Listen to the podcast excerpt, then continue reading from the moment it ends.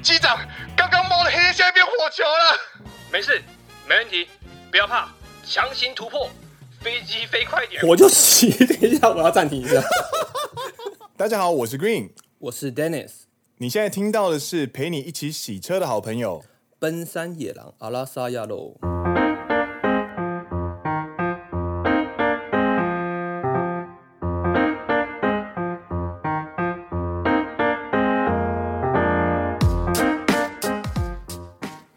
耶、欢迎来到《奔山野狼》的第二季的第二集。没错，这个节目呢，其实是由两个旅日奔三世代的上班族陪你聊聊日本的文化、职场，还有各种杂谈。是的。那现在时间是七月五号礼拜五下午的十二点半。嗨，那今天呢，除了是礼拜天之外呢，也是东京知事，也就是东京市长的选举。嗨，没错，你一开始就知道这件事吗？蛮多新闻都有在报，所以其实你不想注意也会看到。真的，最近的最近的新闻除了 coronavirus 之外，另外一个就是东京知事选举了。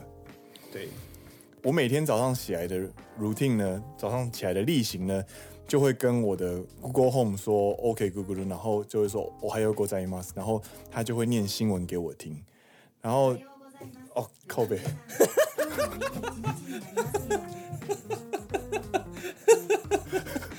马上反应。就是那样子。 就你只要跟他讲话的话，然后就如果跟他说我还有狗仔 mas 的话，他就会念今天早上的新闻给你听，这样。然后今天早上 NHK 的新闻呢，特别的长， 嘿，长到我刷完牙，然后做完早餐、吃完早餐都还没有讲完，那你得修稿。因为它后半段有一整部分全部都在介绍，就是今天参加选举的候选人是谁，他的背景是什么，哎，全部念吗？全部念。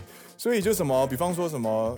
呃，退休社员的谁谁谁六十岁，然后或者是什么哪一间公司的建设公司的呃社长几岁这样子，这么详细？非常详细，然后非常漫长，然后你就听完，你听到后来你就真的会忘记你到底在听什么东西。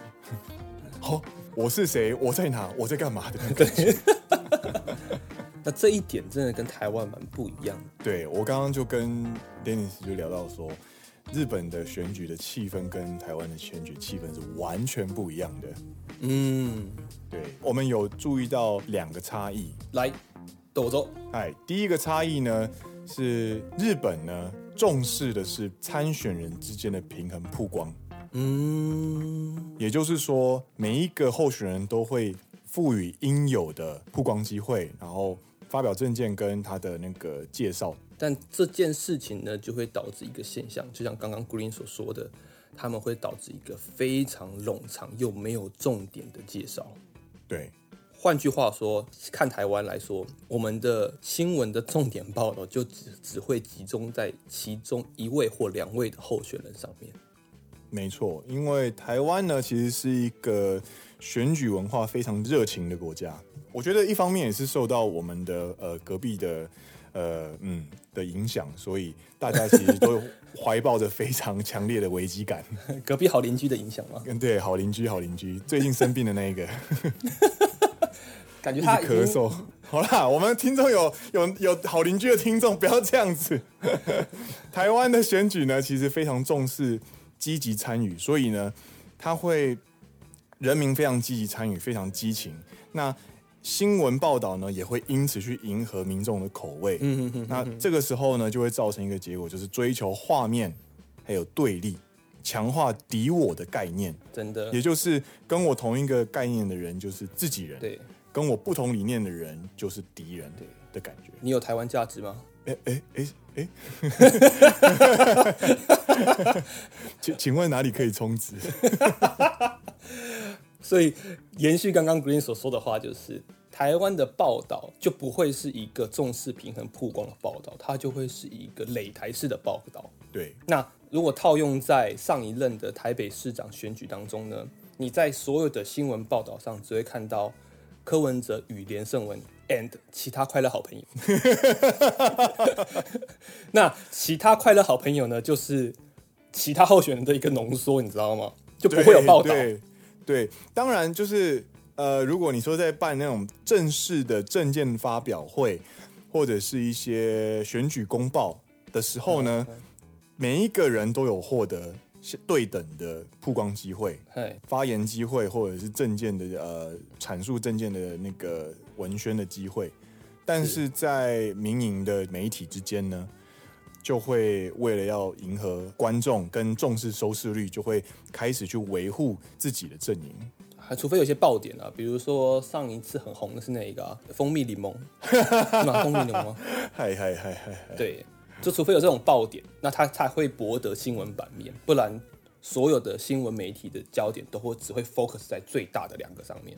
对，蜂蜜柠檬它也只不过就是一个，它不是参选人，它是一个幸运物的概念， 就是吉祥物你知道球赛跟球赛之间就会有那种吉祥物的跳舞，有没有？大概就是那种感觉。对。然后基本上台湾的报道，你看起来呢，我刚刚跟 Dennis 就说，不知道为什么一直很有那个 WWE 的既视感。对，还有之前就会有那个、啊、rap battle，对，年轻风鬼岛 battle。Red corner KP，Blue corner 连胜文的那种感觉。对，那在日本就看不到这些东西。日本超无聊，真的超无聊。那这个事情我们就有讨论。对，一方面来说，它重视平衡报道，没错导致了一个非常冗长、非常无聊的一个点名。嗯，那这件事情也导致，其实日本年轻人对于政治的参与率是非常的低的。对啊，因为年轻人其实没有什么耐心，而且他们认为我们没有什么影响力，所以我有参加跟没参加，我有投票跟没投票，其实都不会有什么影响。它其实就像是十年前的台湾一样，对，台湾在十年前的时候，年轻人对于政治参与还是偏向于键盘参与比较多，嘴炮参与，嘴炮参与，然后就是酸候选人啊，然后讲的很难听啊，然后很戏谑啊，但是都只有在网络上。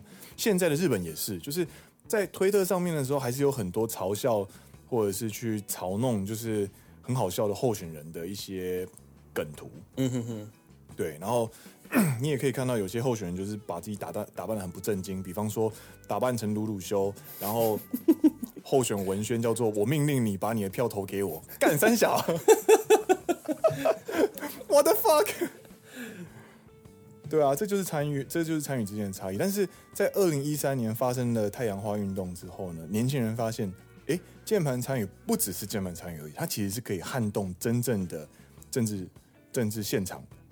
那从那一刻开始呢，台湾政治我觉得某种程度上做了一个很很显著的改变，很大进步啦。真的算是很大的进步。所以到现在呢，可以把线上跟线下的政治现场整合的非常及时。所以这部分，对对这部分，我们就觉得是台湾赢日本的地方。对，但是你说台湾的做法就一定比较好吗？或者是日本的做法就一定比较差吗？不一定，其实也不一定。对，因为台湾的缺点就是在于我们很很容易陷入两极。没错，那日本的话呢，就是会冗长一点，但是它获得平衡报道。我觉得就是不断的去追求一个平衡吧。对了，有好有坏啦，对啊，这是差异，并没有谁比较好。对，那我们都希望，不管是台湾还是日本，都可以对啊越来越好。对啊，都能蒸蒸日上，然后人民人民都能越来越关心公共事务，我觉得对那个国家来说是一件幸福的事情。真的，真的，对，你可以关心，可是你不要总是对立，然后总是带于批评的，不接受与你不同的意见。没错，就像一句话说的嘛，我不同意你所说的、你所说的话，可是对我同意你有说说那句话的权利。没错，没错，没错。我觉得某种程度上，能够接受多元价值的年轻世代，已经慢慢的变成了三四十岁这一群人。所以某种程度上，台湾的政治生态其实有慢慢的比以十年或者二十年前的那种很激化，或者是很呃意识形态很强的那一群人呢，慢慢有在改变。所以，嗯其实是有希望的啦。对，真的，真的，好啦，那这个呢，就是今天七月五号所发生的东京知事选举，也就是我们的第一个话题。那今天呢，其实有一个更重要的话题想要跟大家讨论，是的。就是原本下下礼拜的超级大活动。原本下下礼拜有一个更大更大的活动， 听到听到了吗？听到了吗？原本，对，干那这个活动是什么呢？二零二零东京奥林匹克运动会。现在变成二零二一，对， 而且能不能办还不知道。天哪！为什么发生了就是延迟呢？相信不用我讲，各位各位也非常的明白，因为我们的好邻居不小心咳了嗽，然后让全世界都陷入恐慌。咳嗽感冒之后，就把这个感冒传染到全世界去了。对，就是那种在班上冷气房里面就是咳嗽也不戴口罩的同学，他大家要戴口罩哦。大家戴口罩哦，大家戴口罩哦。还有感冒的时候就好好休息哦，不要出来上课。呃，对。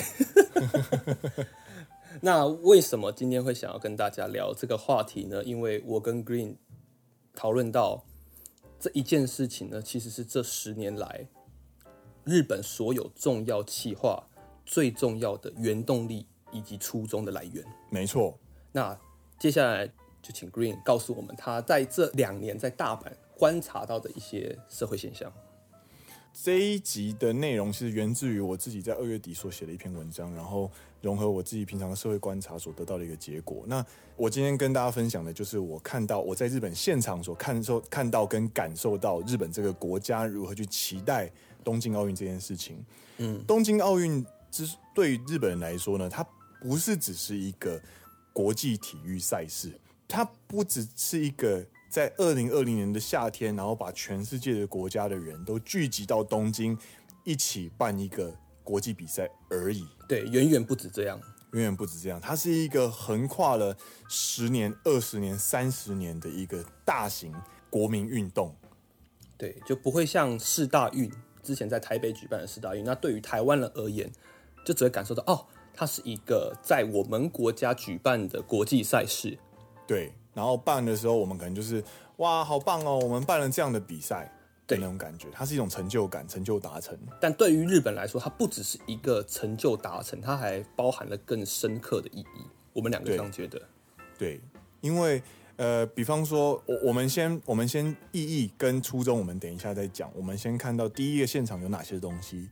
首先，这几年的电视广告，尤其是 Panasonic 或者是一些官方赞助商，非常大的 Panasonic 应该赞助是商最大的赞助赞助商。对对对他们在所有的广告的最后面都会放上 Panasonic logo 跟二零二零奥运的 logo。顺便小爆料一下，哎我有听到内线消息指出，哎，就是 Panasonic 是最大的赞助商嘛，对他们甚至赞助到他们的社员原本预计要在奥运的时候去现场当免费的职工。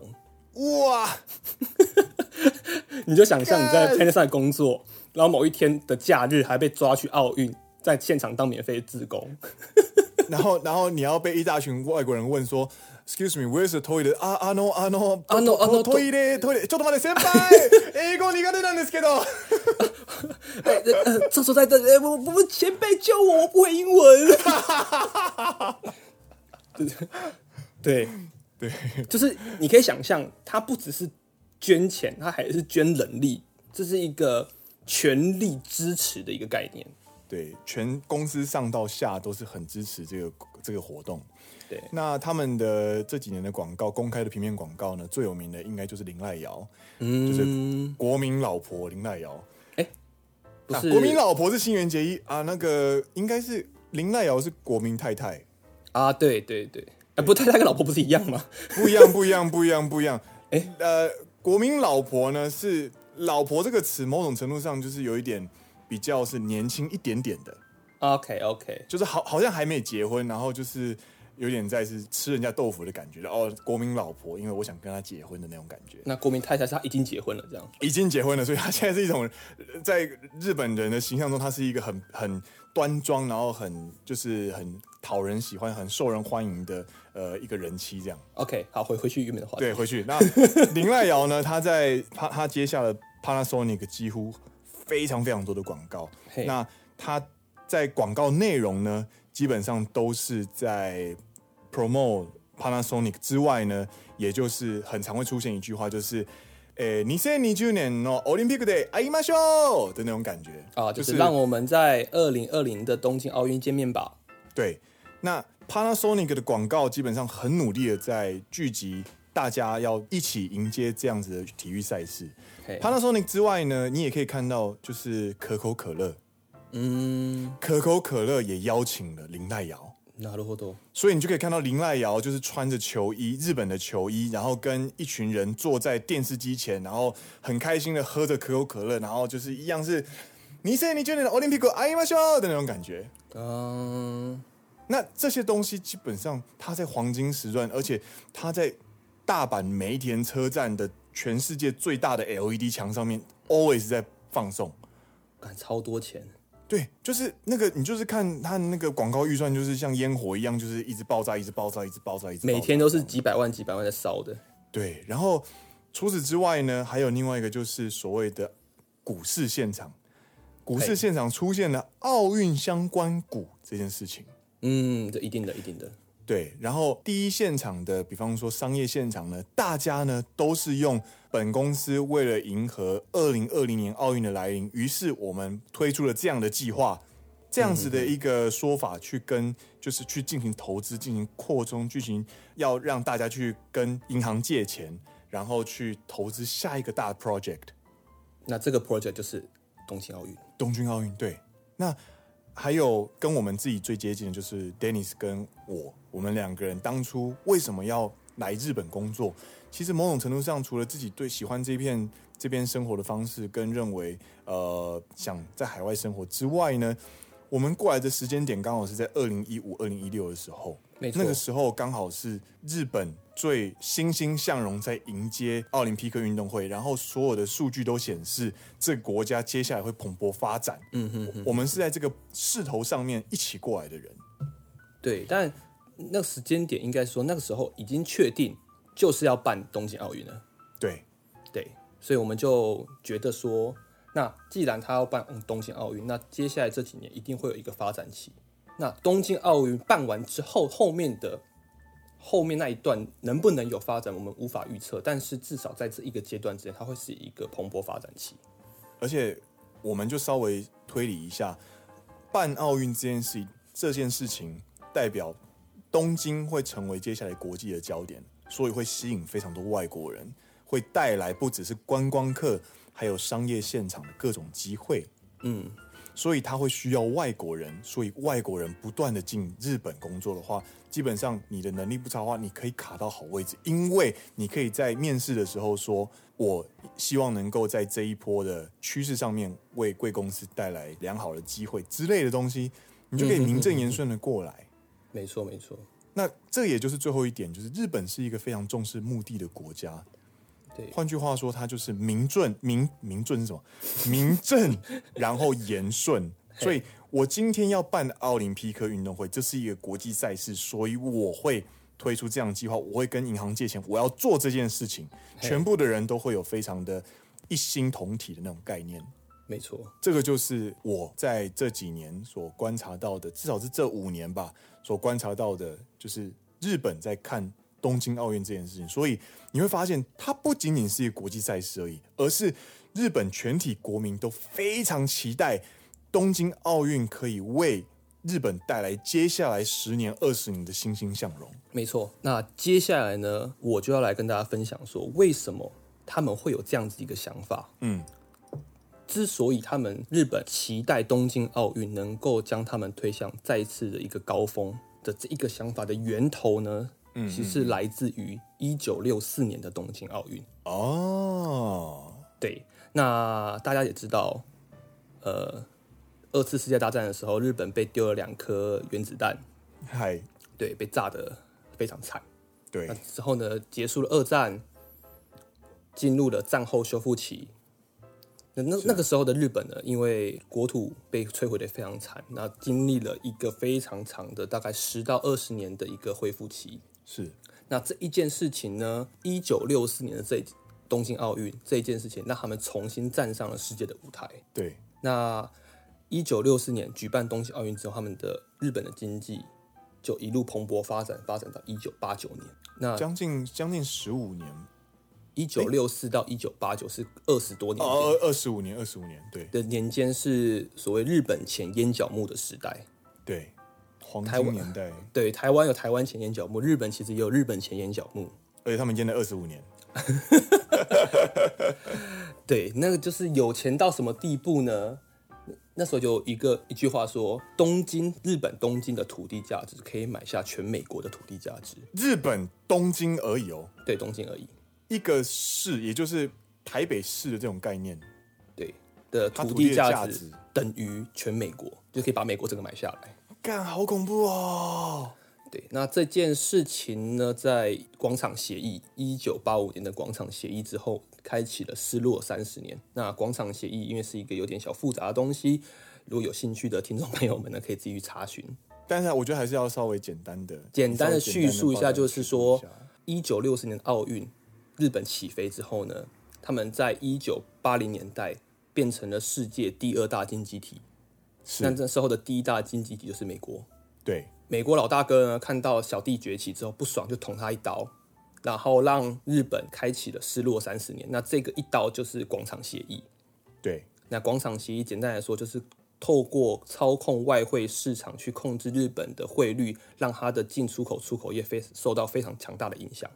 对，从一九八九年开始失落的平成三十年之后呢，嗨，终于在二零一二年、二零一二零一年开始宣布要举办东京奥运的时候，这一件事情让日本的国民重新燃起了自信心，啊，哼哼哼哼，希望可以去重新复制之前曾经创造的一个奇迹。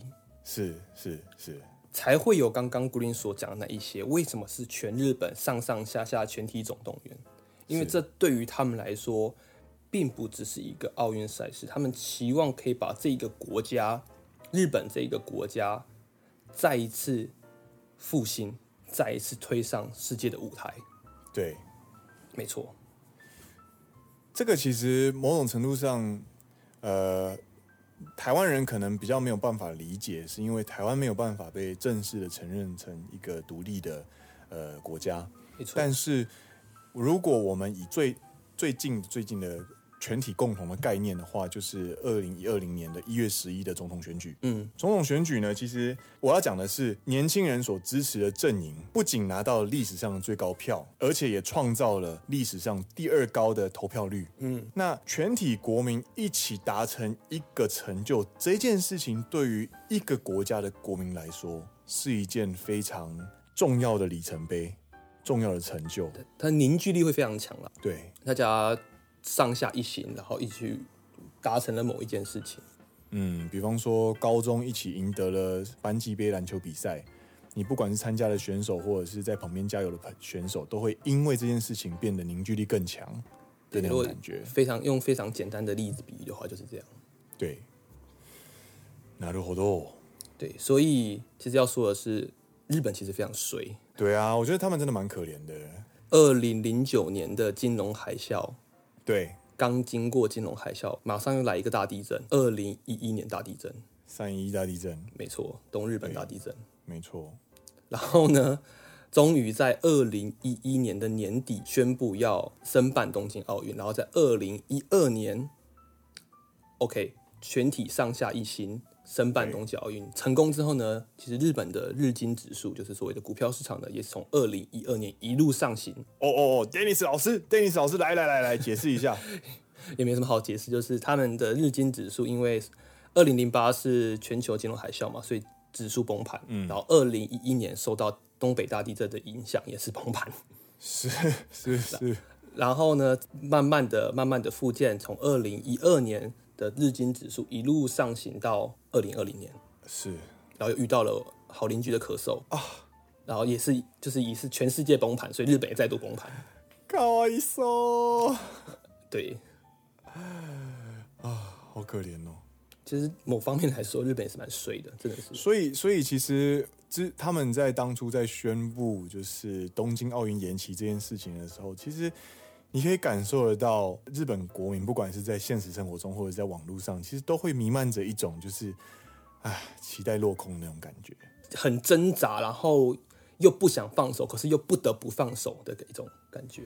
所以某种程度上，就是东京之士，呃，那个小百合对，石田小百合她在宣布的时候，其实台湾人都会用一种很不解的角度认为说，哎，你们动作太慢了，这样的判断会导致你们很严重的后果。台湾人就会单方面觉得说，你们要赶快取消，赶快去做一些事情，你们要赶快去反应、去应对啊。对，后面不是这样子的嘛？它并没有那么的直观，就是因为发生了自己这件事情，所以我们可以这样做，并不是的。因为二零二零年东京奥运，它其实是一个十年为单位的大型企划，而且它影响到了不仅是经济方面，它也影响到整个国家的士气方面。没错，所以这会影响到就是呃日本非常非常严重的后果。所以刻意的话呢，就是希望二零二一年虽然不小心就是延后了一年，但是还是希望可以很平安的举办。没错。对啊，让日本赶快重拾信心。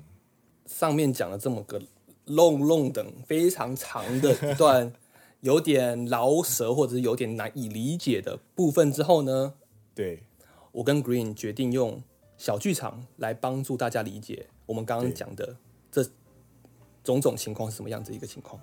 没错，我们要我们要用简短的，就是有点像是小剧场的感觉，然后呢，让我带大家理解，就是我们今天聊了这么多东西，它的样子大概是什么意思，这样子。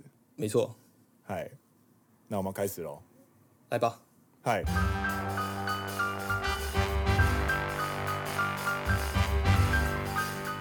二零一一年呢，金融海啸重创之后，日本经济状况在加护病房养病养了两年，好不容易呢，在二零一零年终于要踏出急诊室，准备再次奋起的时候呢，那种心情呢是非常振奋的，他就像没错是一没错个病人走出医院，然后对着太阳说：“哟し，干巴的ぞ，你后的皆さん一緒に頑張ろう。”的中文意思就是说，よし，你加油吧，耶、终于踏出急诊室了。那我们日本大家，我们一起加油吧。加油的那种感觉。